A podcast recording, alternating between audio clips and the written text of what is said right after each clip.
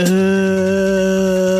¿Cómo está? ¿Cómo está, chabón? El día de hoy vamos a andar hablando de el acontecimiento presidencial en Argentina, las votaciones. Lo vamos a conjugar con ideas del capitalismo y lo vamos a conjugar con la palabra de Dios, con la Biblia, eh, en Lucas 15 una historia bien interesante que cuenta Jesús, que es la historia que muchísima gente conoce como el hijo pródigo, pero la vamos a analizar desde un punto de vista que yo pienso que no toda la gente lo, lo, analiza todo el tiempo y es, es, un poquito esta idea del capitalismo, el socialismo y que tiene que ver con el hijo pródigo y Jesús. Oye, pero tengo una amiga que acaba de escuchar el mensaje y nunca había escuchado esa, esa historia, así es que no podemos generalizar que todo el mundo la conoce. Exactamente. Mili, nuestro podcast, esto es lo que vamos a, definir el día de hoy. Es un podcast para la gente que no va a la iglesia. Mm. Creo que ya me cayó el 20 y como que ya lo entendí y ya lo... Aceptaste. Ya lo acepté, Mili. Pues que, o sea, mucha gente a lo mejor nunca va a venir a la iglesia, a lo mejor sí pero siento que lo que estamos haciendo, Mili, pues es ir a ellos a través de las redes y también a través de un poquito así como que, pues ser auténticos, pero no, ¿cómo te diré? Ay, siento que sí somos religiosos de repente y nos tenemos que arrepentir de nuestra religiosidad cuando tenemos que hacerlo. Pienso que es, mm. lo normal. Yo he eh, caído, yo he caído. Sí, hemos caído ahí, la verdad, hemos caído en ser religiosos, lo aceptamos. Es que es porque es lo que vemos y aprendemos. Entonces... Entonces sí que quédate con nosotros. Vamos a hablar un poquito de esto de Argentina. Y mira, yo te voy a decir, porque mucha gente decir, bueno, tú mexicano, ¿qué, me tienes que decir a mí si tú no sabes nada de Argentina? Tienes toda la razón, nunca he ido a Argentina, no sé nada de Argentina, más que ganaron la Copa Mundial esta vez pasada. Eh, con, con Lionel Messi, pues con el equipo increíble que tenían. Pero también la otra cosa, Mili, que siento que es muy válida. Tengo familia en Argentina. Yo tengo, mm. tengo sobrinos ya argentinos, o sea, ciudadanos argentinos.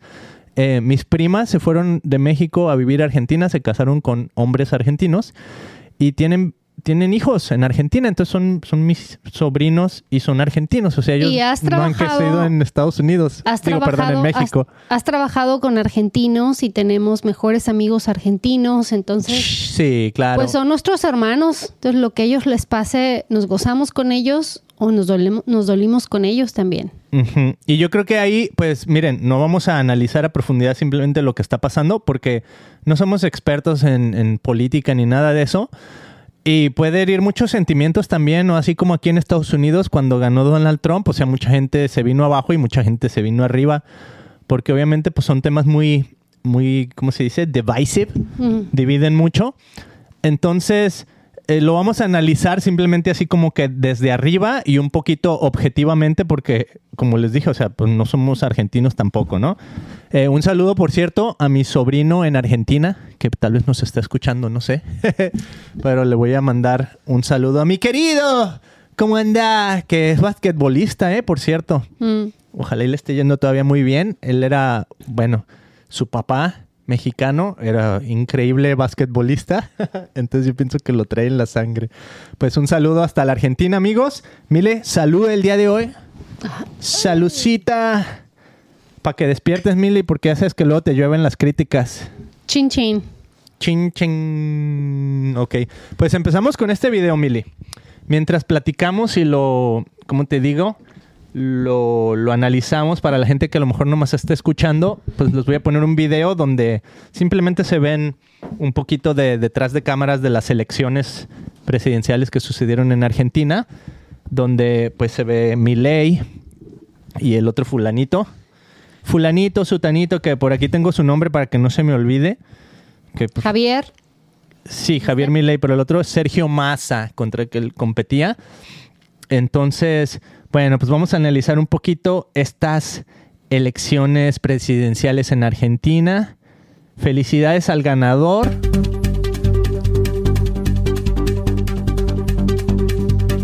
Ahí está. Le voy a bajar el volumen para que no nos quieran decir que el video. Pues ahí tenemos a Milei, precisamente yendo a votar. Milei, ahí está el otro. Eh, masa. Entonces, algo muy interesante, Mili, que Milley lo comparan un poquito como, como del estilo o del tipo de Donald Trump. Mm. Tú que ahí ya, o sea, con eso, ¿qué, qué sientes tú, tú que has vivido aquí en Estados Unidos, que más o menos, pues las elecciones del 2016 en Estados Unidos fueron bien ah, controversiales, cambió muchísimo la dinámica social. O sea, a tal grado que en el dos, o sea, cuatro años después, en el 2020, sacaron a Donald Trump, o sea, ya no lo querían. Eh, aunque muchos todavía lo querían, entonces creó una, una onda social bien cañona, Mili. Tú como, Mucha división, Beto. ajá, Ahí yo creo que con eso, ju- conjuntamente con lo del COVID, como que empecé a experimentar algo así medio raro. Como que te tienes, te tenías que definir, mm, you know, este, con quién estás. Sí, Y dices, ay, pero ¿qué pasa si estoy en medio, verdad? Que no estoy en ninguno de los dos lados. Pero socialmente ha sido tan fuerte que sin nosotros querer queriendo, pues sí ya nos fuimos hacia un lado, Beto. ¿no? Porque se fue así como que todo al extremo. Pero no sé, Beto, así como que digo, si se compara con Donald Trump y bueno, con todo lo que he vivido hasta el día de hoy con esta nueva administración, que es con Biden, pues digo, no manches, no nos fue tan mal con Trump. Exacto. Dices, no manches, estaba viejillo loco, ¿no? Que porque ah, se decía ser cristiano, yo decía cristino, qué cristiano, ¿no? Pero ahora ya lo comparo con esta administración, digo, ah, no, pues por lo menos tenía dos, tres valores por ahí que yo le aplaudía al, al Trump y hoy estamos más de cabeza. Sí, cañón, ¿no? Entonces, eso es como que lo, lo- lo que se vislumbra con Argentina, pues que ahora tienen a, a un presidente así como, Eh, como es de carácter fuertón, ¿no? Yo tampoco, obviamente, no sé nada de política, eh, pero lo que, yo- lo que yo he aprendido con el transcurso de estos largos años a mis 42 es que es bien fácil hablar, pero lo difícil es ser congruente, Yes. porque puedes decir misa y que lo cumplas o que lo lleves a cabo, pues está cañón. Entonces esa es la onda con los políticos, ¿no? Que prometen mil cosas y, y no las cumplen y a veces nada más es para obtener votos, pero este, pues obviamente van a venir a hablarte lo bonito y el cambio y la transformación, Sí. pero pues yo creo que todo empieza por uno, ¿no? Yeah. Que conocer cuáles son nuestras fortalezas y debilidades y sobre ella trabajarlas. Entonces no va a haber un presidente perfecto y no va a haber una administración perfecta, pero sí me gusta, Beto, que quieren transformar a la Argentina. O sea, la verdad es que lo que hicieron en trabajo anteriores, y yo lo he escuchado directamente, no por las, las, las ah, ¿cómo se dice? Noticias, Noticias. no tanto por las noticias que, que, que vaya yo a ver la tele, sino en persona, Beto. Yo conozco familias enteras que se han venido a los Estados Unidos porque son maestros y tienen educación y tienen, pero dice, pero está cañón. De- Sus palabras es, está jodido. ¿Está jodido? ¿A poco Esa- usan esa palabra en Argentina? Sí, así que les está súper Yo difícil. pienso que han de decir más bien, difícil. está la mier. La miércoles. También, y con mucho, y lo dicen con muchísimo dolor, Beto, porque Sí. ellos aman a su gente, aman Mm. su país, pero les duele. Les duele que no puedan, dice, por más que trabajes y por más que luches y por más que quieras sobresalir, no, se puede, está súper difícil. Entonces, a mí me duele eso, lo, lo, soy empática, Beto, y también pues puedo ver a mi México, que gracias a Dios Empaterec. a lo que se escucha y a lo que veo y a cómo está el dólar comparado con el peso, parece ser que está, se está reponiendo México. ¿no? Entonces vamos a ver. Yeah, y eso es lo bien interesante, Mili, porque, por ejemplo, en México, lo que he escuchado también yo, o sea, de, personas que, que están diciendo lo que está pasando en México, obviamente tenías un presidente así más del estilo socialista, ¿no? Que es más o menos de lo que vendría a empezar a salir Argentina. Eh, pero en México, digamos, obvio, hay muchas críticas, ¿no? Muchos van a decir, no, les está yendo horriblemente. Pero, o sea, el simple hecho de que el peso esté mejor frente al dólar y todo eso, o sea, eso no se había visto en años, en muchísimos Mm, años. Entonces está muy interesante por ese lado analizar, pero también por otro lado, o sea, sí como que ha habido ya muchos movimientos y de hecho es lo que en este video que estábamos viendo estaban analizando, eh, muchos movimientos donde en Latinoamérica pues había eh, pues sí, presidentes de izquierda, ¿no? O sea, presidentes más como del tipo socialista. Y para definir un poquito, si a lo mejor estás viendo y no sabes qué es socialismo y capitalismo, el socialismo es un poquito más, y lo voy a decir así muy, muy, muy a grandes rasgos, eh, es como velar por el, por el bien común a través de que el gobierno ofrezca beneficios para sus ciudadanos, ¿no? Entonces ahí, por ejemplo, en Estados Unidos se hablaría del welfare, se hablaría de, de, dar a los pobres, etcétera, ¿no? Y, y, el capitalismo, pues es, no, trabájale duro, mi mijo. El que no trabaja y que no coma. Sí, o sea, trabaja duro y, el libre comercio y todo eso, ¿no? O sea, los negocios que, invierten y todo son los que deben florecer porque pues le están echando ganas y la manga.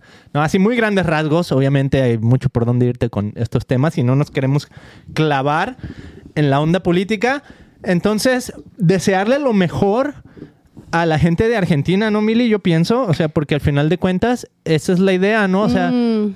oramos por este presidente Javier eh, Milei, me encantó, futuro presidente, presidente me gustó su discurso. O sea, sí, viniendo sin saber nada y con mi ignorancia, la verdad me gusta, me gustó su discurso, habló el trabajo en equipo y les dio la oportunidad, les dijo, no, me importa en quién, qué hayas hecho en el pasado o con quién hayas estado o cuáles, yo creo que hay cosas más que nos unen que nos dividen. O sea, fue muy elocuente en su discurso y, así como motivador y me encantó la manera en cómo se expresa con, con agallas, con fuerza. Y que está cansado también, o sea, le duele su pueblo. Entonces, ojalá y Dios quiera y oremos por, por su vida y, y, sobre todo eso, ¿no, Beto? De que ahora que está en el poder, pues los ataques del demonio son fuertes, ¿no? Entonces, este, pues orar para que su mente sea transformada y que su amor por los argentinos y por su país sea más grande que cualquier otra cosa, que, que cualquier otra cosa que le, le llame por él crecer, por mi propio yo, yo, yo, porque ahora tengo poder y ahora se hace lo que yo digo, ¿no? Que tenga esa tantita humildad de decir, oh, escuchar a la gente, escuchar a su pueblo, escuchar al que traiga una buena idea, y acabar con la corrupción, que eso es el, problema en todas partes del mundo, ¿no, Beto?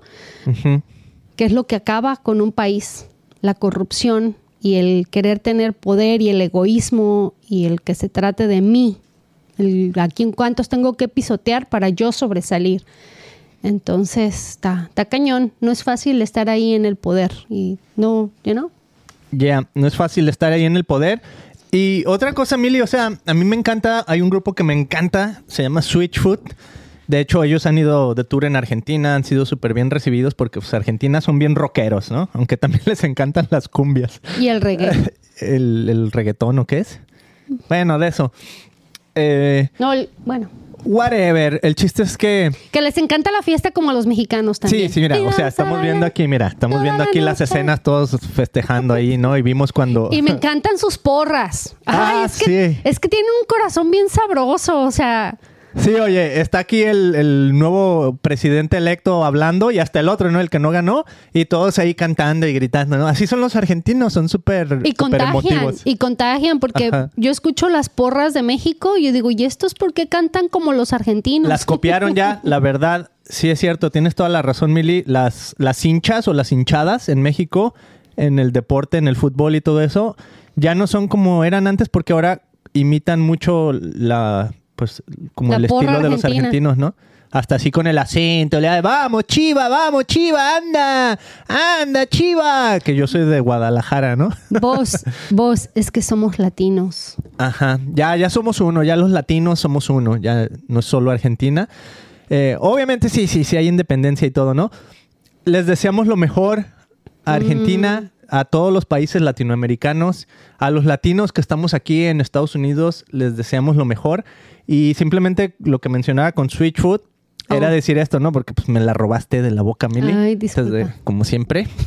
Ay, hijo de la eh, me encanta a John Foreman porque, por ejemplo, en las elecciones súper controversiales que hubo aquí en Estados Unidos en 2016, él decía, ¿sabes qué? Pues cada cuatro años nos toca la buena o la mala suerte de ir a votar.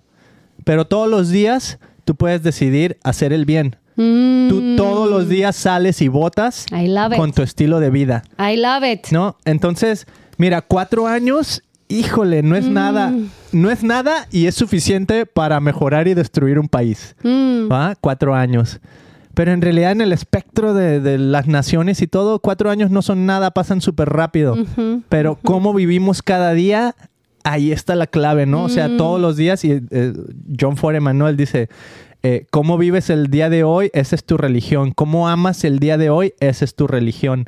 Cómo, o sea, cómo es tu vida cada día, ahí estás verdaderamente viviendo tu religión. No necesitas decirte que eres religioso, ir a la iglesia y todo eso. Me lo vas a comprobar con tu manera de vivir, en qué crees. Eso es clave, Beto. No. Yeah. No, no, sí. Porque imagínate cómo le vamos a echar la culpa de que estemos bien o mal a un presidente. Como si él solo fuera el que estuviera haciendo la transformación o la del destrozo. ¿no? En realidad, pues es un equipo enorme de gente que colabora con él.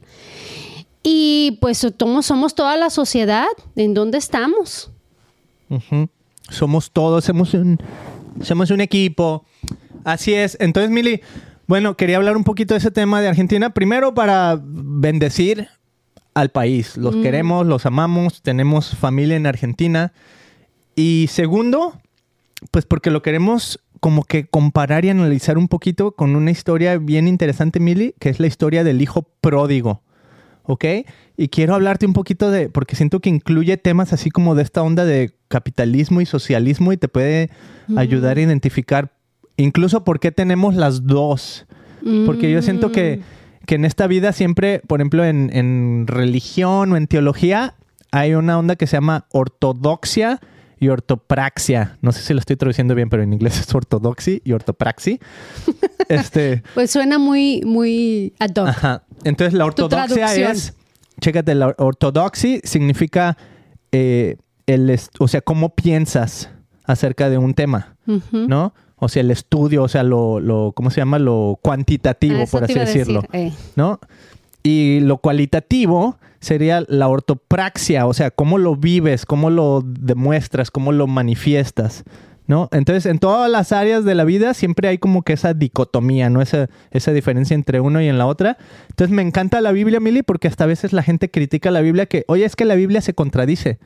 No, es que la verdad está en la paradoja. La verdad está en el aceptar la or- ortodoxia y ortopraxia y entender que necesitamos las dos. Mm. Necesitamos aprender porque como, como piensas, hablas y como hablas, eres. ¿no? Decían los filósofos, filósofos. Eso es también otra traducción. Ajá. Pienso, luego existo. Sí. ¿No? Entonces, como tú piensas, es como lo manifiestas en tu vida. Entonces es importante. Entonces, como que la Biblia medio conjunciona un poquito la idea de que, no de que Dios sea socialista, pero de que Dios ama a las personas y le interesan las personas. O sea, todo el Antiguo Testamento y el Nuevo Testamento, una y otra vez dice, eh, bendice a los pobres, ¿no? Y no menosprecies a los pobres. Y cuando llega uno que tiene más dinero, le das los mejores lugares en la sinagoga. Cuando llega alguien que tiene menos, lo echas por allá, por atrás, ¿no? No, no debe ser así. Entonces, como que la justicia, ¿no? La justicia de, de no menospreciar a los que tienen menos, etcétera, está bien interesante. Pero por otro lado, hay ciertos pastores, Mili, y esto nos pasó este domingo, que como que, que analizan las escrituras desde un punto de vista así más como de onda capitalista. Y como diciendo, no, Dios te da ciertas cantidades, por ejemplo, la parábola de los talentos, ¿no? Que Jesús, bueno, Dios o el, esta persona le da diferentes talentos a las personas y después les pide cuentas. Y ok, a ti te di cinco, ¿qué hiciste? Ah, aquí están diez. A ti te di dos, oh, aquí están cuatro. A ti te di uno y con el uno lo fuiste y lo enterraste y sabías que yo iba a venir y no, o sea, ese uno se lo vamos a dar al otro y tú para allá al fuego, ¿no? Flojo, miedoso. Flojo, ándale. Entonces de repente es como, ay, Dios es capitalista o qué, ¿no? Entonces vamos a analizar esta historia del hijo pródigo con un nuevo lente, Mili. Yes. Ok, un lente bien interesante que está basado más o menos en la prédica que tuvo nuestro pastor aquí en la iglesia en Palm Harvest. Yo creo que fue algo revelado, ¿no? Sí, a ver, Dios- ¿por qué? Pues Dios se lo reveló por la manera en cómo la presentó. Como tú dices, nunca habíamos escuchado esta manera de pensar, de, de verlo desde la perspectiva capitalista, como tú dices, y eh, que todos mm, tenemos una función dentro de esta historia. O sea, podemos reflejarnos en cualquiera de estos ¿cómo se dice? personajes de la historia. Entonces cuéntanos la historia para ver dónde tú te reflejas, dónde tú te, te, visualizas y dónde tú puedes trabajar. Entonces el caso es que vamos a leer la historia, la parábola del hijo pródigo. A mí me encanta, yo recuerdo que mi mamá nos contaba así muchísimo esa de... Eh, hay dos antes de esa parábola que de las 100 ovejas. De hecho, hasta hay una canción, eh, me encanta ¿sí, no? Las ovejas que se pierden del redil, que se van al mundo. Y de, de las 100 que estaba cuidando el pastor, se le fue una. Entonces dijo, bueno, ahí se ven, voy a ir a buscar a mi ovejita.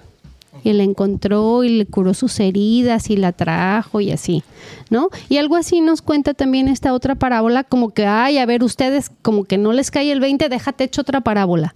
Entonces se contó esta parábola del hijo pródigo. Yeah. ¿Y qué significa pródigo, Beto? Pues pródigo dice hijo perdido en la versión que estamos leyendo. Entonces me imagino que eso significa, ¿no? Entonces bien interesante, Mili, porque todo empieza aquí arriba en Lucas 15. Está súper bonito. Entonces chécate. Lucas 15, parábola de la oveja perdida. Pero chécate cómo empieza la historia, ¿ok?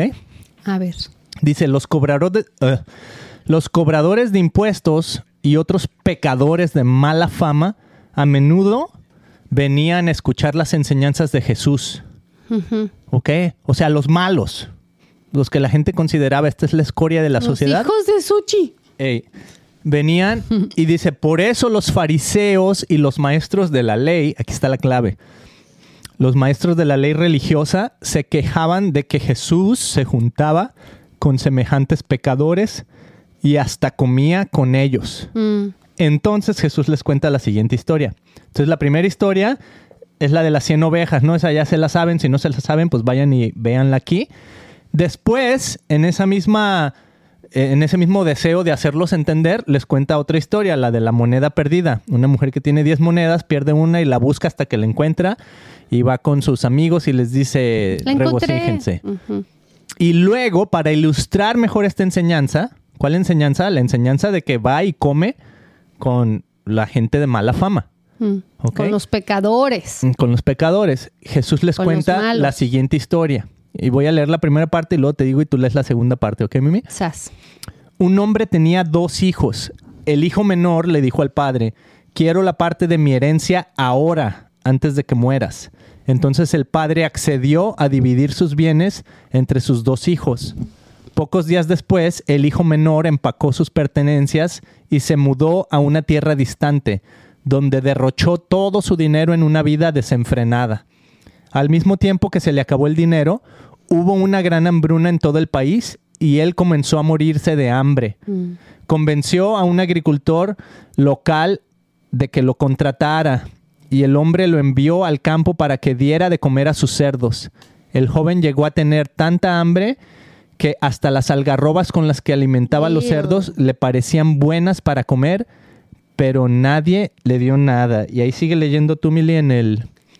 Cuando finalmente entró en razón, se dijo a sí mismo, oh my gosh, en casa hasta los jornaleros tienen comida de sobra. Y aquí estoy yo, muriéndome de hambre. Volveré a casa de mi padre y le diré, Ah, sorry, tengo que subir. Le diré, Padre, he pecado contra el cielo y contra ti. Ya no soy digno de que me llames tu hijo. Te ruego que me contrates como jornalero, así como diciendo, pues era tu hijo, pero ahora, aunque sea, déjame chambear. Lo que sea. Entonces regresó a la casa de su padre y cuando todavía estaba lejos, su padre lo vio llegar. Lleno de amor y de compasión, corrió hacia su hijo, lo abrazó y lo besó. Su hijo le dijo, Padre, Padre, he pecado contra el cielo y contra ti, y ya no soy digno de que me llamen tu hijo. Sin embargo, su padre dijo a los sirvientes, Rápido, traigan la mejor túnica que hayan en la casa y vístanlo. Consigan un anillo para su dedo y sandalias para sus pies. Maten el ternero que hemos engordado. Tenemos que celebrar con un banquete, porque este hijo mío estaba muerto y ahora ha vuelto a la vida. Estaba perdido y ahora ha sido encontrado. Entonces comenzó la fiesta. Hay una pausa, Mili. Normalmente aquí se acabaría la historia. Ya, O final, sea, ok, final, final feliz. feliz. Ajá. Pero no, Jesús todavía no termina. Entonces después dice, mientras tanto, el hijo mayor estaba trabajando en el campo. Mm. Cuando regresó, oyó el sonido de música y baile en la casa y preguntó a uno de los sirvientes qué pasaba. Tu hermano ha vuelto, le dijo, y tu padre mató el ternero engordado. Celebremos porque llegó a salvo. El hermano mayor se enojó y no quiso entrar. Su padre salió y le suplicó que entrara, pero él respondió, todos estos años he trabajado para ti como un burro y nunca me negué a hacer nada de lo que me pediste. Y en todo ese tiempo no me diste ni un cabrito para festejar con mis amigos. Sin embargo, cuando este hijo tuyo regresa después de haber derrochado tu dinero en prostitutas, matas el ternero engordado para celebrar. Y lee los que siguen, Mili, los otros dos. Su padre le dijo, mira, querido hijo, tú siempre has estado a mi lado y todo lo que tengo es tuyo.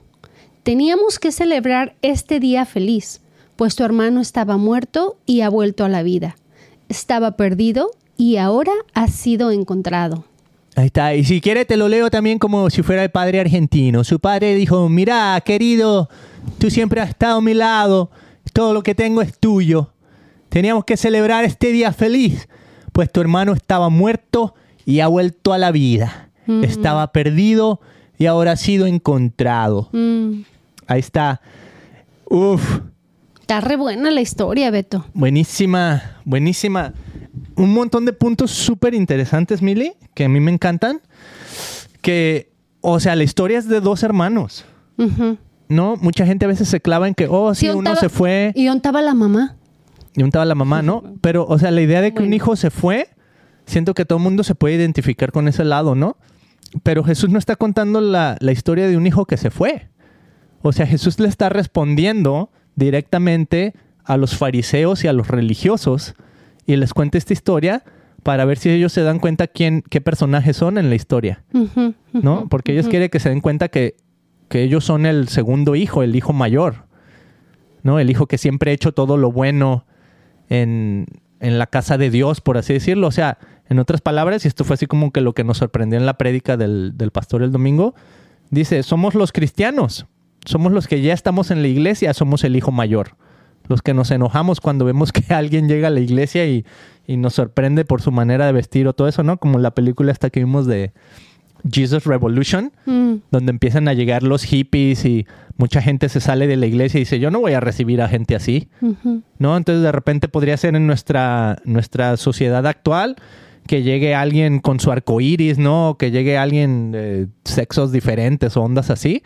Y tú, no, pues ya hasta aquí, o sea, estos no pueden entrar a, a este lugar, ¿no? Y obviamente Jesús siempre te va a confrontar con, con tu futuro y con lo que Él puede hacer en tu vida y cómo te puede transformar, ¿no? Pero, o sea, aquí la crítica inicial es que Jesús estaba con estas personas y estaban ellos enojados, así, y lo criticaban y dice que, que básicamente no podían creer que, que, est- que Jesús, o sea, estuviera con ellos, ¿no? Entonces, Sí, porque tenemos que entender eh, cómo era la, la cultura judía, Beto. Jesús era judío. Entonces, Yeah. los judíos vivían en- con las reglas y las leyes del Antiguo Testamento. Entonces, ellos no podían reunirse con gentiles. Ellos no podrían entrar a una casa que no fuera de judíos o mucho menos recibir a los gentiles en su casa. O sea, era así pecado mortal, ¿no? ¿Por qué? Porque no estaban, no estaban puros, no estaban limpios. Entonces, ah, imagínate, lo veían que Jesús andaba con todo mundo. En aquel entonces, pues había leprosos, ¿no? Que contagiaban y, y obviamente te contagiabas de lepra si tú tenías una cortadura o algo. Y, y- pero para ellos, si estabas muy cerca, ya era así como que un contagio horrible, ¿no, Beto? Entonces, la manera en cómo Jesucristo cuenta esta parábola de estos dos hermanos, pues la verdad es, yo aplaudo también al papá, ¿no? Porque es como es Jesucristo. que Yeah. es lleno de amor y Él es el que nos da oportunidades una y otra y otra vez. O sea, el papá, si no hubiera tenido amor por su hijo, o sea, es como que ni te me acerques, saben que no lo dejen ni entrar. Pero ese es un papá, ese es nuestro, este es- ese es nuestro papá Dios que, al, al que le, le oramos y le pedimos y le alabamos. Es un papá lleno de amor que en lugar de enojarse se manda a cortar el animal más gordo que tenían para hacer la gran fiesta y les habla a todo mundo, vamos a celebrar y no, no, no, no, no nada más tráiganle unos zapatos, unas sandalias, onta el anillo. O sea, ¿qué, qué, qué, qué onda? No, no, no te voy a recibir como mi, mi empleado, no te voy a recibir como mi jornalero, no te voy a recibir ah, como mi mesero. No, tú eres mi hijo. Y me imagino que esa parte del anillo es como diciendo, este es mi hijo, ¿no? O sea, tiene totalmente. poder, tiene poder y autoridad en esta casa como el otro. Yes. Que el otro no quiso ni acercarse. Él no celebró. Qué gacho, ¿no? Bueno, él estaba trabajando, ¿no? Pues sí, pero cuando se enteró, no quiso acercarse, no quiso ser parte de la fiesta. Porque Yeah. estaba muy enojado. Y pues cuántos no nos identificamos con esa historia, ¿no, Beto? Que llega el hijo pródigo decimos, ah, pero ¿dónde andabas? Te gastaste esto y, y pues es parte como el demonio, ¿no? El diablo es el que viene El y te cuenta todo tu pasado. Ya. De, oh, mira, hiciste esto, hiciste el otro, te gastaste en esto, anduviste aquí y ahí y allá. ¿Y ¿Con qué cara te presentas a decir soy tu hijo, papá? Yes. ¿no? Lleno de, de coraje y de envidia. Cuando, el, Yeah. cuando le dice el papá, pero pues ahora sí que de dónde envidias si todo lo que tengo es tuyo. ¿Por qué tú no fuiste y mataste un animal y celebraste con tus amigos? Eso lo puedes hacer todos los días que tú quieras. Como Porque diciendo todo menso. es tuyo, ¿no? O sea, ¿cómo Yeah. te comparas con, con tu hermano? Yes. Everything is yours. Yeah. Entonces, ahí te van varios temas bien interesantes, Mili, analizándolo así como con este lado del, del capitalismo y eso, Mm. Que está muy interesante. Por ejemplo, uno sería, eh, quiero la parte de mi herencia ahora antes de que mueras. Entonces el padre accedió a dividir sus bienes entre sus dos hijos. Esto me gustó mucho porque nuestro pastor decía, o sea, los padres que verdaderamente quieren como pasar un legado a sus hijos, los ayudan a, ¿cómo decía él? Eh, o sea, los empoderas, ¿no? Y entonces en esta, en este caso, o sea, el- al padre le iba bien. A lo mejor hasta en ese momento el papá le dio gusto, dijo, ah, mira, mis respetos, este ya quiere su lana porque quiere invertirla y hacer algo grande, pues yo lo he educado, o sea, yo Yeah. confío en mi hijo, por algo dijo, no, es que pues ahí te va tu varo. Órale. accedió. Ajá, que eso es, eso es, digamos, siempre lo leemos como del lado negativo, ¿no? Que sí tiene una connotación negativa porque el hecho de decir quiero mi herencia ahora, antes de que mueras, Pues es como que muérete y dame tu dinero. ajá, ¿no? es como, a lo mejor tenían cierta, en ese momento, alguna fricción en su relación, Mm, pero el papá es un hombre de negocios, ¿verdad? Porque, o sea, es el que está, el, que, el dueño del lugar, o sea, él tiene jornaleros, él tiene gente que trabaja para él, le pone un anillo, o sea, es una persona que tiene dinero, ¿no? Entonces, para haber llegado ahí, pues obviamente le costó su, su trabajo, ¿no? Su esfuerzo, el, el logro de dónde está. Entonces se me hace bien padre porque dice que accede y es lo que tú dices, Mili, a lo mejor él tuvo ese momento donde, híjole, me duele que básicamente me decías que esté muerto para que tengas tu herencia, pero por otro lado, pues estás aprendiendo de mí, mm. ¿no? Y que yo tengo mi, mi- mi casa, tengo mi ganado, tengo mis jornaleros y a lo mejor tú dices, pues quiero ir a explorar Quiero el mundo. independizarme y, Ajá. Y, y le- es una como que le aplaude. Es una enseñanza para nosotros los padres de que tenemos que aprender a soltar a nuestros hijos. Uy, ¿no? De Ay. creer, creer en Dios, en que pues Él tiene un plan, porque nosotros quisiéramos tenerlos en una burbuja y que nunca experimentaran lo que realmente está allá afuera, pero no podemos hacerlo, todos tenemos que experimentar en cabeza propia. Eso, Mili. ¿Y sabes qué? Escuché un pastor, voy a decir quién es porque pues, a veces no me gusta decir, pero se llama Erwin McManus y lo acaban de entrevistar en una compañía cristiana muy padre, se llama Think Media, Mm. que me gusta verlos porque te ayudan a, a cómo hacer tus ¿A pensar? videos. Pues sí, en realidad, cómo hacer tus videos en YouTube, cómo mejorar, cómo hacer tus reels y tener más impacto y todo eso. Y el dueño de la compañía es cristiano. Mm. ¿no? Y él tiene ya como 16 años en YouTube, o sea, algo así, des- casi desde que empezó YouTube, él empezó a subir videos. Entonces, su compañía le va súper bien, Cristiano invita a Erwin McManus y están hablando de cómo ayudar a los creadores de contenido Mm. Está para... chido porque ese Edwin es mercadólogo nato. Sí, o sea, y siempre, es siempre ha andado en business y tiene sus empresas, aparte de tener su propia iglesia mosaico. Mosaic. Ajá, Mosaic. Mosaic. Mosaic en LA va. Entonces él está hablando y me encantó algo, Mili, porque en una de esas eh, le pregunta, oye, ¿cómo podemos ayudar a los creativos? O sea, ¿se acaba la creatividad en algún momento? ¿No? No. Y él, ¿sabes qué es lo que decía? Dice, cuando llega el momento donde sientes que ya no sabes por dónde darle, Mm.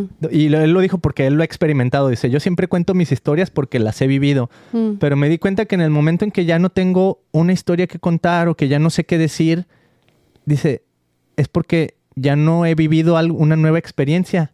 Entonces hablé con mi esposa y le dije, ¿sabes qué? Tengo que vivir más cosas, tengo que vivir nuevas experiencias para poder tener algo que dar y decir a los demás, ¿no? Me gusta, Beto, y este es un consejo para todos los pastores que nos escuchan. Yo me fui de una iglesia porque no toleraba que ya eran los mismos chistes, las mismas historias. Yo dije, ya, que también es, el- eh, es de uno, ¿verdad? Que tiene que estudiar, y, pero ya cuando escuchas lo mismo por cinco años, dices, ay, como que sí cansa, ¿no? Ya, y esa es esta idea que está diciendo aquí, ¿no? El padre eh, accedió a darle la herencia, o sea, como en que cierta manera aplaude el, quieres experimentar, quieres vivir, quieres salir y explorar. Y en realidad esta historia está basada en este hijo que fue y exploró y dice que cuando estuvo con los cerdos, dice, volviendo en sí, ¿no? O sea, cuando, cuando recapacitó, pero ¿cómo recapacitó? Como decimos, cuando le cayó el 20. Ajá, le cayó el 20, pero ¿por qué? Porque fue y tuvo toda una experiencia. Mm, Y el que estaba en su casa con el padre no le cayó el 20 a pesar de que él siempre vivió ahí, mm.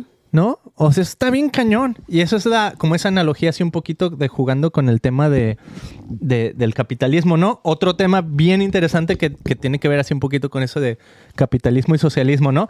Entonces el hijo, ya el papá le da el dinero y dice, pocos días después, el hijo menor empacó sus pertenencias, se mudó a una tierra distante, o sea, esta idea de voy a ir a explorar el mundo, donde derrochó todo su dinero en una vida desenfrenada. ¿Ok? Ahora, acuérdate a quién le está hablando Jesús. Lo que, A los malos, a los cobradores de impuestos y a los fariseos. Ajá. Entonces aquí lo que está O sea, diciendo... los religiosos de aquel entonces. Ajá. Ahora, básicamente lo que está diciendo Jesús es, este hijo que empacó sus cosas son las personas de mala fama. Son los pecadores que están ahí con Jesús, que vienen seguido a escuchar sus historias, Mm. ¿no? Entonces, eh, se mudó a una tierra instante donde derrochó todo su dinero en una vida desenfrenada. Aquí está súper padre, Mili, porque esto es la idea de, de la disciplina y la idea del dominio propio, ¿no? O sea, el desenfreno es lo contrario de eso al mismo tiempo que se le acabó el dinero, hubo una gran hambruna en todo el país. Aquí, bien cañón, Mili, porque estamos entrando en territorio socialista. Mm. En el momento en que dice hubo una gran hambruna en todo el país y él comenzó a morirse de hambre. O sea, ¿qué persona de nuestros países latinoamericanos no se puede identificar cuando escuchan esto? Wow. No, pues muchas Cañón. partes de Latinoamérica. Hasta aquí en Estados Unidos, ¿no? O sea, toda esta idea del welfare y todo eso. Que no, no estoy en contra del welfare, ¿no? O sea, mm, para nada. Simplemente estoy diciendo como, como que la Biblia siempre juega con un balance de estas dos ideas, ¿no? Entonces, comenzó a morirse de hambre, convenció a un agricultor, la traducción que él nos leía en inglés decía persuadió a un agricultor local de que lo contratara. Ahora esto está bien increíble, Mili, porque Usó sus técnicas que aprendió con su papá de negociar. eso. Y no persuadir es tener esa negociación. Yes. Y no, no trajo una pistola y le dijo, ni, me tienes que contratar. Ajá. O sabes qué, tú tienes más, yo tengo menos, te voy a robar porque No se victimizó. no se No, victimizó. hubo, hubo una persuasión, hubo una negociación que al otro le interesó porque, oye, no tengo yo dinero y cómo te voy a contratar y cómo te voy a pagar si ahorita está habiendo una hambruna. Yo tengo que ver por mi casa y por mis empleados que ya tengo, Yes. ¿no? Eso está bien grueso, ¿no? Porque, o sea, lo podemos ver ahorita con estas elecciones en Argentina, lo podemos ver con lo que pasa en México, lo podemos ver con hasta aquí en Estados Unidos, en todas partes. O sea, siempre estamos como que en esa lucha de, de socialismo, capitalismo, los rusos son este, comunistas, China, etcétera. Y con esta idea de el, el oeste o de Western eh, Civilization, somos este mercado libre y toda esta idea, ¿no? Siempre. Pero me encanta porque dice, persuadió al agricultor de que lo contratara. O sea, no dijo, oye, tú me tienes que dar, ¿no? Lo convenció siendo que había una hambruna. Ujú, ujú. Eso está cañón, ¿no? Porque a lo mejor, o sea, nomás analiza ese punto ahí, Mili. Hay una hambruna. ¿Quién da trabajo en una hambruna? No, pues porque te digo, primero voy a preocuparme por mi familia. y Lo que yo gane es para mis hijos o para mi familia, no para tú quién eres. Ahora, ¿cómo lo ¿Qué habrá tienes- persuadido? ¿Qué tienes tú que ofrecerme? Pues a lo mejor ha dicho, oh, mira, yo era hijo del mero mero. Entonces yo tengo estrategias y yo te puedo ayudar a que tu negocio crezca. Porque no soy cualquier vagabundo, me estoy muriendo de hambre porque me lo, me lo, me lo bebí, me lo tomé, you know, yo tenía mujeres hasta por donde no. Ajá. Pero pues tomé malas decisiones. Pero ¿sabes qué onda? Aquí te puedo ayudar a hacer business. Ya. Entonces, chécate qué interesante, porque estos son las personas de mala fama que está diciendo que conviven con Jesús, Mm. ¿no? Sin embargo, están viniendo esta persona. Entonces, ahí cabemos muchísimas personas, Mili, porque ese es el sistema de cómo se, cómo se maneja el mundo, ¿no? ¿Y quién de nosotros no tiene deseos de triunfar? O sea, seas cristiano o no seas cristiano. Y ahí es donde juegan tus valores, ahí es donde juegan tu, tu tradición familiar, ahí es Sí. donde juegan a dónde fuiste a estudiar, ahí es donde juegan tus sueños, tus ambiciones. O sea, no es que tus ambiciones estén mal, ¿verdad? O sea, es que tú quieres salir al ruedo, pero en ese salir al ruedo empiezas a, a darte cuenta que, wow, la vida Y- tiene y sus altas y bajas. Y de hecho es bueno para nosotros ponernos metas y logros Yes. y querer ser más y querer tener más. O sea, no es malo. Eh, el- yo creo que lo malo es cuando lo queremos para nosotros mismos y que no queremos compartir. ¿no? Ya, totalmente. Entonces, me encanta eso, Mili. Entonces, luego chécate lo que pasa después. Lo convence de que le dé trabajo, ¿no? Entonces dice, ok, te voy a mandar. Ay, es que va a comer con los cerdos. Entonces, el joven llegó a tener tanta hambre que hasta las algarrobas con las que se alimentaba a los cerdos le parecían buenas para comer, pero nadie le dio nada. Mili, ¿cuántas historias no hemos escuchado de gente que viene a Estados Unidos y juntando latas? Hasta hemos visto películas, ¿no? Hasta tú has juntado latas. Hasta nosotros hemos juntado latas. no, no, tú y yo, no. Ah. Pero chécate, cuando finalmente entró en razón, se dijo a sí mismo, ok, esto está bien cañón, Mili, se dijo a sí mismo, en casa hasta los jornaleros tienen comida de sobra y yo aquí estoy muriéndome de hambre. O sea, esto es cuando la gente que no cree en Dios, la gente allá afuera, la gente que no va a la iglesia, dice, se empieza a preguntar, a lo mejor Dios tiene algo para mí, ¿no?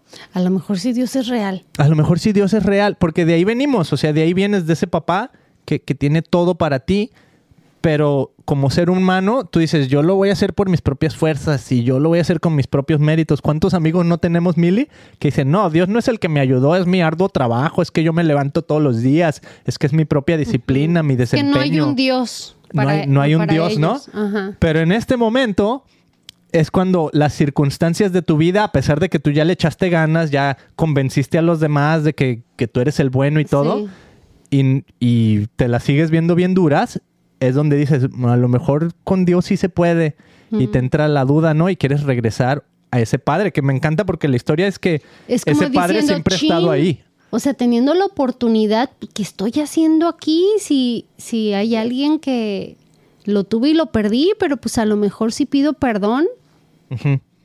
Entonces volveré a la casa de mi padre y le diré, he pecado contra el cielo y contra ti, no soy digno de que me llamen tu hijo. Aquí empieza a haber humildad ya, Mm, ¿no? Qué bonita, qué bonita escena. Te ruego que me contrates como jornalero, o sea, incluso aunque me hagas de los peones, me va a ir mejor que como me fue en mi vida, ¿no? Entonces regresó a la casa de su padre. Cuando estaba a lo lejos, su padre lo vio llegar. Este es Dios, este es Jesús. Por eso Jesús está contando esta historia, porque este es Él lleno de amor y de compasión, corrió hacia su hijo. ¿Ok? Mucha gente a lo mejor no O sea, no sabe lo que Dios es su padre. no lo dejó ni llegar cuando el padre ya corrió. Sí. Lo abrazó y lo besó Imagínate a qué olía este hijo. Ew. Pues No. está con los puercos, imagínate. Siendo que el padre, o sea, vivía bien. Vivía fino. O sea, era el, el jefe del lugar. ¿No? El, como decíamos el otro día, el ejidatario o algo así, no, el- no me acuerdo, pero bueno. Este. Su hijo le dijo, Padre, he pecado contra el cielo y contra ti, ya no soy digno de que me llamen tu hijo. Sin embargo, su padre dijo a los sirvientes, rápido, traigan la mejor túnica que haya en la casa. ¿No? Y esto compáralo con la otra historia que leyó Jesús, que no leímos hoy, pero la, la de las ovejas Mm. que dice que cuando regresa con una oveja, dice, por, por tanto les digo que hay más gozo en el cielo por un pecador que se arrepiente que por 99 justos, Mm. ¿no? Entonces es esta misma idea. Cuando regresa la persona, eh, le trae la mejor túnica que haya en la casa, vístanlo, consigan un anillo para su dedo y sandalias para sus pies, maten el ternero. Y bueno, ya esto, la fiesta que comenzó, ¿no? Ahí podría haberse acabado, pero no se acabó, sino que empieza el dilema con el hijo mayor Mm. que somos la gente en la iglesia, que somos los fariseos, que somos los religiosos. Me le acabo de ver un video y a ver si ahorita lo puedo encontrar de una persona que se llama, creo que se llama John Johnson o Ross Johnson. Eh, él creció y yo lo, lo quiero invitar a mi podcast en inglés porque él habla inglés. O a lo mejor lo podemos tener aquí y a ver cómo le hacemos para ir a hablar en Spanglish. Eh, él está aquí en, en California, pero viaja por todo Estados Unidos predicando Mili. Él creció con, con dos mamás. Ok. Ok, o sea, con mamás lesbianas. Sí, o sea, dos mujeres, ¿va? Son los que lo criaron. Dice, yo nunca crecí, yo no sabía de Dios, yo no fui a la iglesia, a mí nadie me leyó la Biblia, no sabía nada de eso. Ok, creció aquí en, California. Y dice que cuando tenía como 17, 18 años en la prepa, lo invitaron a un grupo de jóvenes, conoció a Dios, se transformó y todo eso. Y ahora predica por todo Estados Unidos y la que financia es su mamá, ¿verdad? No sé qué habrá pasado con la otra señora porque él siempre menciona nomás a una. Entonces no sé si, si ya nomás es una mamá Tal o vez qué la otra pasó. no lo apoya. Sí, o sea, no sé, no sé exactamente, pero lo que se me hizo bien interesante es que una de las mamás lo apoya y dice, ¿sabes qué? Yo creo en lo que estás haciendo y creo que la gente necesita esto, Mili. Entonces hay un video donde él está predicando hace como tres semanas en medio de San Diego, Mm. ahora que fue esto del Halloween.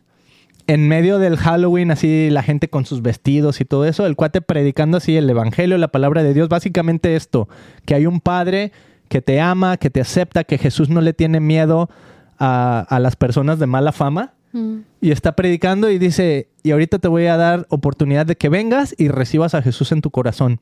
La primera persona que pasa, Mili, es un, un hombre transgénero. Mm. Y así se ve humildemente que Oh. llega y lo abraza y bueno, de ahí pues ya una historia que está causando revuelo en redes sociales, ¿no? O sea, es esta misma historia que estamos viviendo aquí. O sea, alguien que no tuvo miedo, Mili. Y a mí me confrontó esta historia porque eso somos nosotros, ¿no? Y de repente a veces cuando, por ejemplo, el otro video que tuvimos de reacción de estas personas que se aparecen con vestido y todo en un... En un que obviamente aquí sí como que lo, lo- quieren hacer con un objetivo y la manga, ¿no?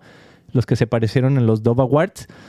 Pero a veces como cristianos como que somos bien prontos a reaccionar y hasta así como que el miedo, ¿no? Ay, ¿cómo está la sociedad de fea? Y, y pues la, la verdad es que sí está así, Mm. pero no es más grande que Dios, no es más grande que nuestro Padre, no es más grande, nada, es, nada le, le sorprende a Jesús, ¿no? O sea, a los que nos sorprende es a nosotros. Y hasta dice que se quejaban los fariseos de que Jesús estaba conviviendo con esta gente. Pero ¿cómo esta gente va a conocer al Padre si no conocen al Hijo? ¿no? Y entonces el hijo está ahí compartiendo con ellos y le tiene que contar esta historia. Yo no sé cómo le habrá caído porque ya no, bueno, aquí no en este, por lo menos en este versículo, aunque ya sabemos en general cómo le fue a los fariseos, ¿no? Con, con Jesús, que a final de cuentas, pues terminan como queriéndolo crucificar. Pero, ¿cómo habrán recibido los fariseos esto, Mili? Así como a nosotros, esta historia nos conmueve, incluso como cristianos, y decir, wow, somos los que hemos estado aquí todo este tiempo. Yo tengo 42 años yendo a la iglesia, Mili. de toda mi vida. Yo soy vida. ese, yo soy el, el hijo grande que está ahí. Ay, yo soy la que regresé con el padre. Ajá. Entonces, cuenta así, ¿cómo, ¿cómo lo podríamos personalizar, Mili? Porque tenemos historias de personas que conocemos que escucharon esta historia y yo nunca la había escuchado así, o a lo mejor ni la habían escuchado, ¿no? No, pues es que todos cabemos en esta historia. Todos.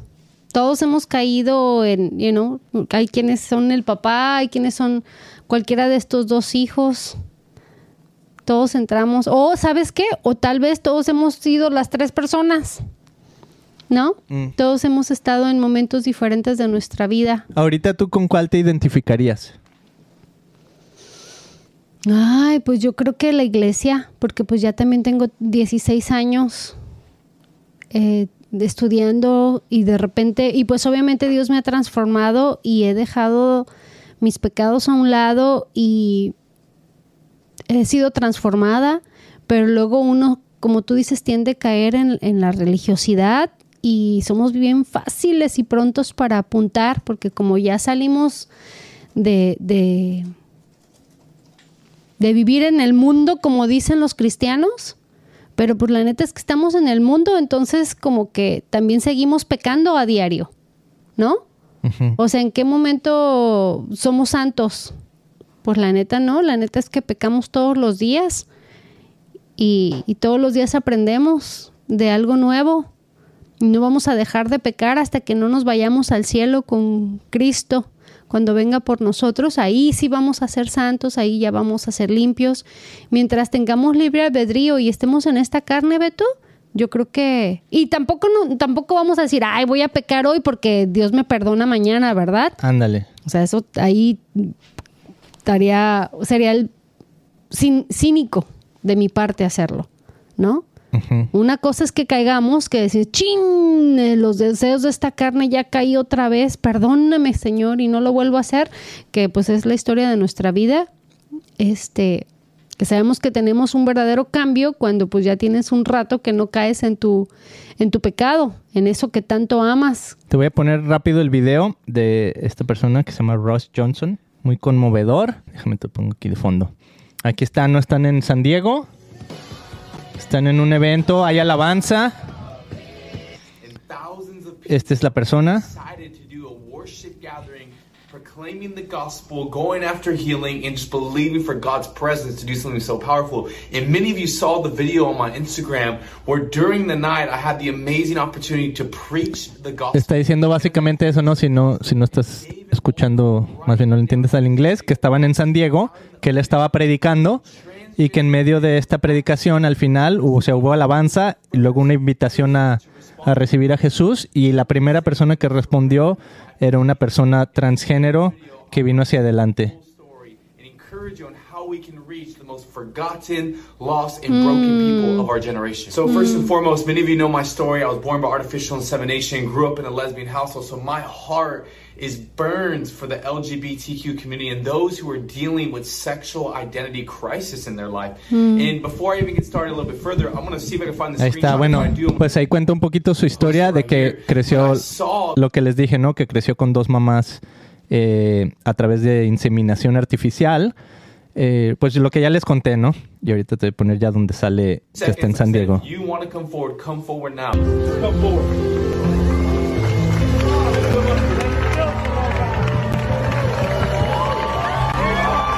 Ahí está.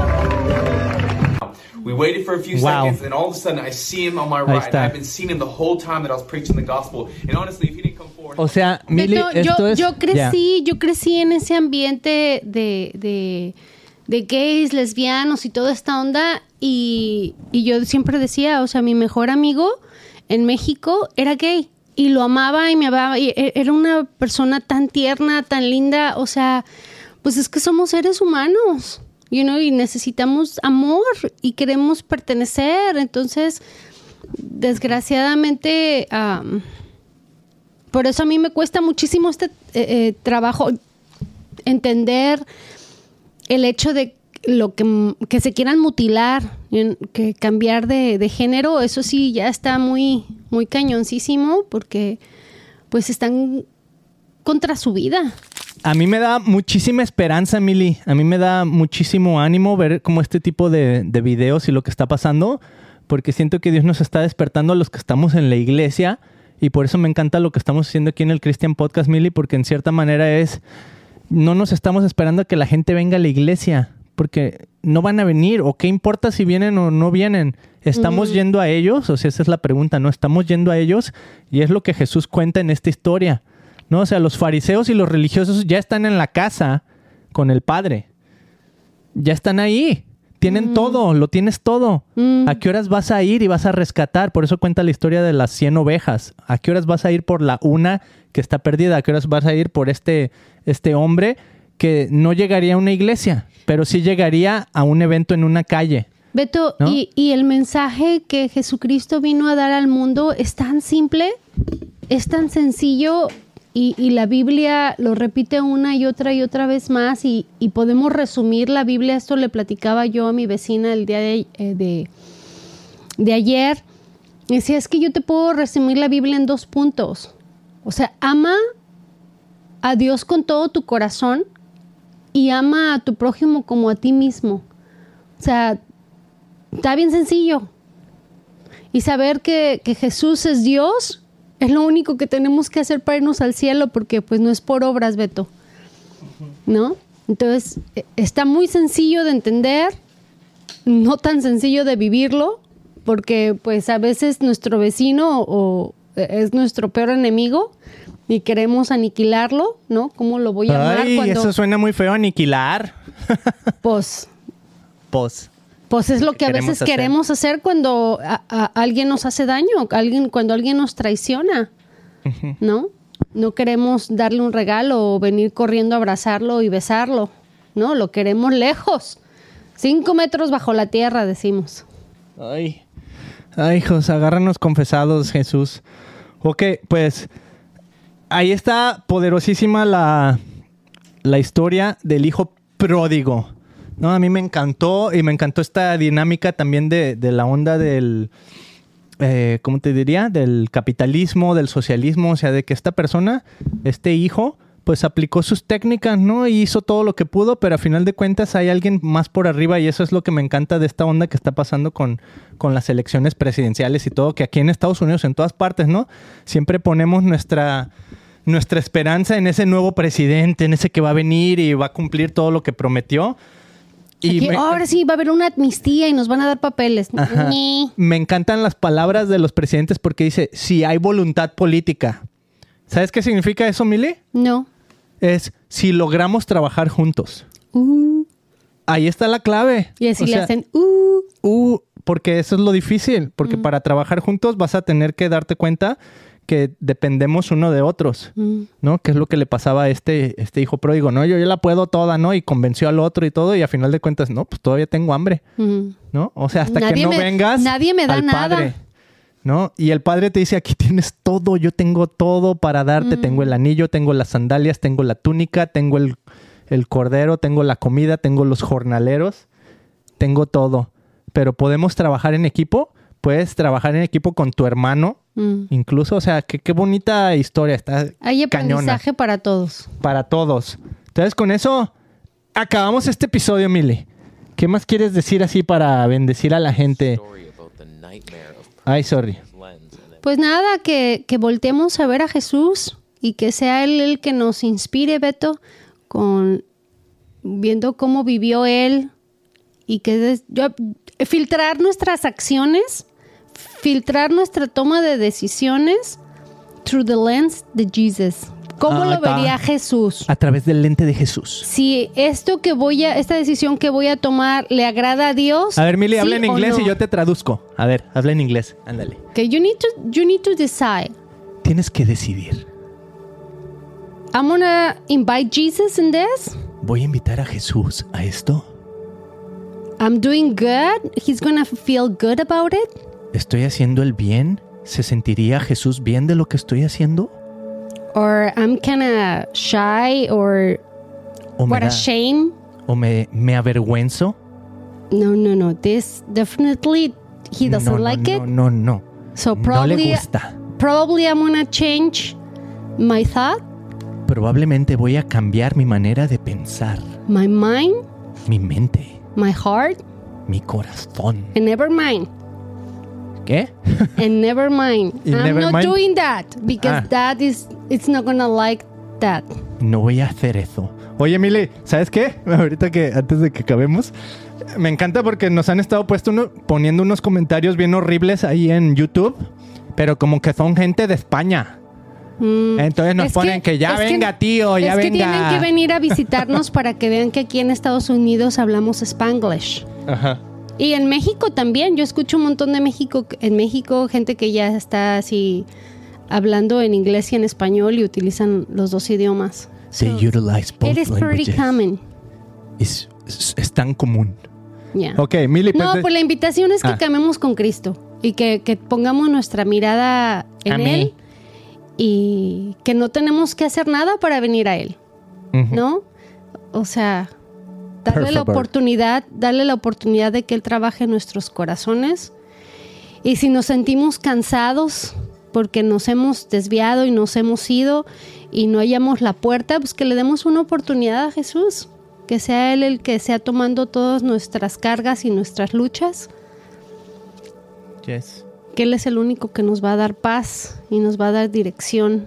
No, todos, todos los días es una oportunidad nueva para aprovecharla y decir, bueno, ya no puedo más, heme aquí Jesús, tú tomas las riendas de mi vida y borrón y cuenta nueva, que seas tú y no yo. Amén. Es como, como despertar y poder tomar un cafecito nuevo cada día. Mm. Es decir, el día de hoy este café es nuevo, no es el de ayer, es fresco. Amén. Que aprendamos a darnos a los demás. Que dejemos de apuntar con el dedo. Mejor ponte en los zapatos. Pero si soy yo re bueno pa' apuntar, sí. Mejor ponte en los zapatos de esa persona que, a la que estás apuntando. Porque no sabemos su background, no sabemos dónde está parada, no sabemos por lo que ha pasado y lo que ha sufrido y nomás estamos así, "Y, pero tú, y, du, du, du, du". y recuerda que todos somos diferentes y todos tenemos historias que contar y tenemos que respetarnos los unos a los otros. Uf. Caminemos con el que llora, caminemos con el que ríe. Empaticemos con nuestro, ama- con nuestro hermano y ayudemos en lugar porque nuestras críticas solamente van a empeorar todo, Beto. ¿No? Nuestros comentarios salen sobrando, o sea, lo que tú opines de tu vecino, lo que opines de tu hermana o de tu hermano, ni fu ni fa, o sea, ni le afecta ni le beneficia, sino todo lo contrario. Ey, diría cualquier político el día de hoy. Mejor pongamos en, pongámonos los zapatos en la persona a la que estamos apuntando y hay que, hay que ayudar sin que, sin que tengamos un, una opinión, ¿no? Porque todos tenemos una opinión. Mejor hay que, hay que llevar un plato de comida, hay que llevar un cafecito, hay que dar una sonrisa, un abrazo. Eso le puede transformar la vida a alguien. El saber que, que, el- que importas, ¿no? Mm. Bonitísimo. Bonitísimo.